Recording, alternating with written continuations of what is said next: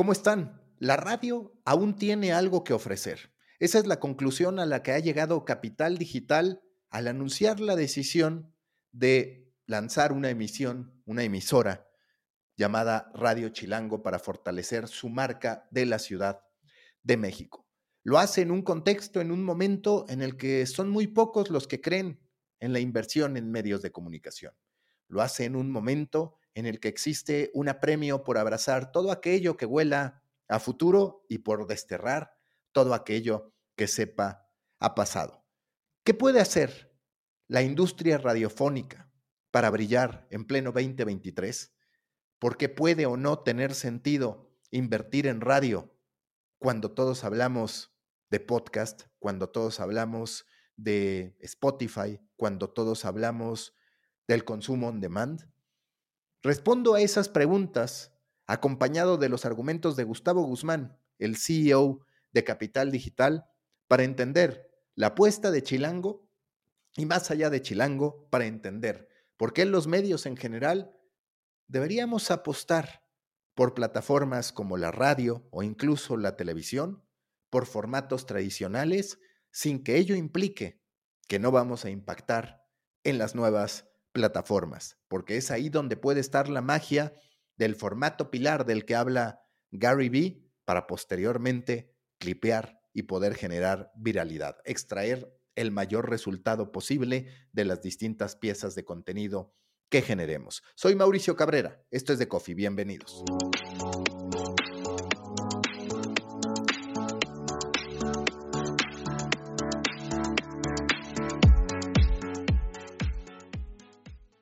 La noticia es sin duda la más destacada en el ecosistema de los medios mexicanos y me atrevería a decir incluso que latinoamericanos. Chilango, una marca específica dedicada a la Ciudad de México que tiene sus orígenes en las revistas impresas que posteriormente evoluciona para ser digital y que desde hace unos años forma parte del portafolio de medios, de marcas de contenido, como a ellos les gusta llamarlos, de Capital Digital realiza el lanzamiento este pasado 28 de agosto de su propia emisora de radio, la 105.3 de FM, Radio Chilango.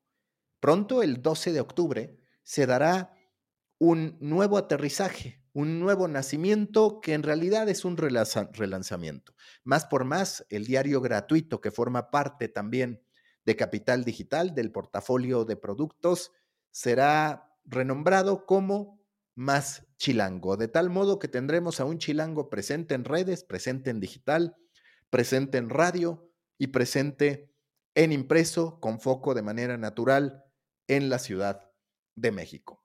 ¿Cuáles son los racionales? Primero los que me presenta Gustavo Guzmán en exclusiva que compartí a través de mi newsletter. Les voy a incluir el URL del envío en la descripción del episodio para que puedan ir a él y posteriormente pues yo también les iré dando mi análisis sobre por qué soy optimista respecto a lo acertado de la apuesta, sin que ello implique evidentemente el que no pueda haber un fracaso. El fracaso se puede dar, pero como mínimo, como vía de exploración, tiene sentido hacerlo. Bueno, entre los argumentos que me da Gustavo Guzmán está el hecho de que la inversión publicitaria en radio al día de hoy, en pleno 2023, representa el 6%. Puede parecer poco, pero si nos vamos al comparativo, pues resulta que esa inversión del 6% es superior a la suma de la inversión publicitaria en branded content y en prensa escrita.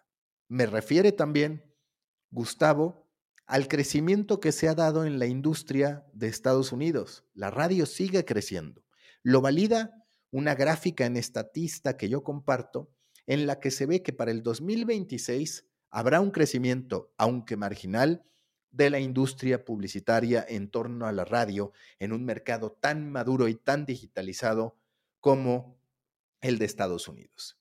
Enseguida, otro argumento mucho más interno, mucho más relacionado a la construcción de marca dentro de Capital Digital. Pretende Capital Digital convertir Radio Chilango en el escaparate, en el punto de partida para tener una apuesta decidida a nivel grupo, a nivel corporación, en lo que refiere al audio.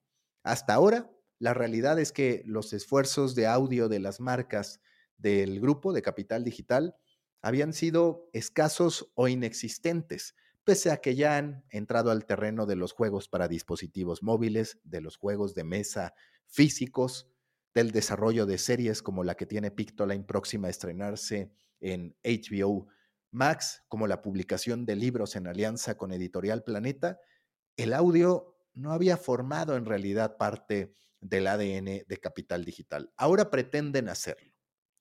Y aquí es donde la apuesta se hace interesante, porque al mismo tiempo están poniendo el clipeo, el desarrollo de videos a partir de esos contenidos que se generen en sus programas para poder impactar con más fuerza en redes sociales. Muchas veces lo hemos hablado, incluso en los podcasts que están en Spotify, independientemente de si se transmiten en vivo o no a través de la radio, el éxito del audio muchas veces pasa por la creación de videos a partir de ese show original en una serie de clips que puedan impactar en redes sociales.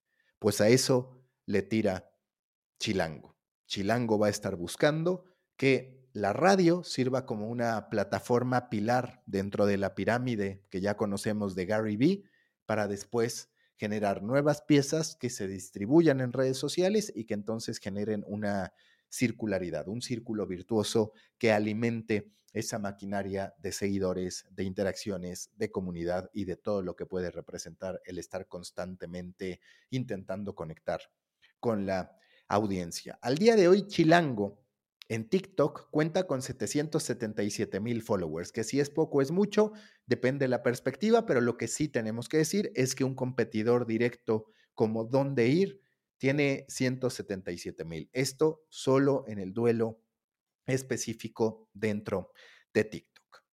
El responsable de este proyecto, como de la marca en general, es Mael Vallejo. A Mael posiblemente lo recuerden quienes son parte de la industria por haber sido el creador, fundador del hoy extinto México.com, que tuvo un inicio muy prometedor, pero que muy rápido se quedó sin presupuesto, en una de esas eh, características comunes de medios de comunicación que nacen sin un plan de negocios muy claro, esto por parte del propietario, no responsabilidad directa de Mael, y por el otro lado, editor, uno de los editores de la sección de opinión del Washington Post en español, también extinta, pero que tuvo mucho impacto y notoriedad durante el tiempo en que existió y en el que buscó impactar a Latinoamérica. También le dará a Capital Digital un uso como pilar, como plataforma para posicionar ofertas y para posicionar contenidos de sus otras marcas, Travesías, Local, el propio 1.0, la posibilidad en algún punto, aunque no la mencionan, de que esté Pictoline. Entonces, por ahí también se vislumbra un escenario. El objetivo estratégico, el objetivo de fondo, de acuerdo a lo que me compartió Gustavo, es poder acceder a presupuestos publicitarios de mayor dimensión. Porque seguro que si ustedes como representantes de medios digitales les ha tocado vivir esos momentos en los que te dicen, bueno, ok, tú me estás presentando esta idea, pero no dejas de ser digital, no dejas de estar acotado a tal o cual plataforma. Todavía hay muchas veces una mayor apertura para invertir grandes cantidades en una televisora, en una radiodifusora, en un combo de propiedades que tengan multiplataforma y eso es precisamente lo que está buscando Capital Digital. Inicia con cuatro programas, uno de ellos apalancado de una marca muy establecida, personal, pero a la vez también mediática, que sin duda es de los grandes casos de éxito, aunque ya legacy, porque ya es del viejo Internet, pero sigue teniendo mucha relevancia en Comscore y en términos comerciales como Sopitas. También presentan un daily con Nacho Lozano. Podríamos decir que esas dos son las producciones estelares, pero además está Que Chilangos pasa con Luisa Cantú y Luciana Weiner. Y por el otro lado, Vamos Tranqui con Gina Jaramillo, que también forma parte de la marca Chilango. Más adelante, el 11 de septiembre, se sumarán dos emisiones más, un programa deportivo y uno más de revista. Y para octubre, espera Radio Chilango tener 12 programas semanales que van a incluir pues desde comida, música, tecnología, viajes, finanzas y demás. Habrá una campaña de exteriores para poderlo promover. Dentro del envío que yo hice en mi newsletter, que les voy a compartir en la descripción del episodio, viene un análisis sobre cómo en tiempos de Twitch tiene mucho sentido poder capitalizar la radio, porque al final, aunque parezca muy distinto, Ibai Llanos, el de la Kings League, el que conocemos por su entrevista exclusiva con Messi cuando llega al PSG por la velada del año y por lo que ustedes quieran, no hace algo tan distinto a lo que se hace en la radio. Y lo mismo otros creadores de contenido. Hoy vivimos en la sociedad, ya lo he dicho, del reality, de ver a las personas opinando, reaccionando, viviendo en un momento específico algo con cámaras y micrófonos. Eso lo puede hacer la radio.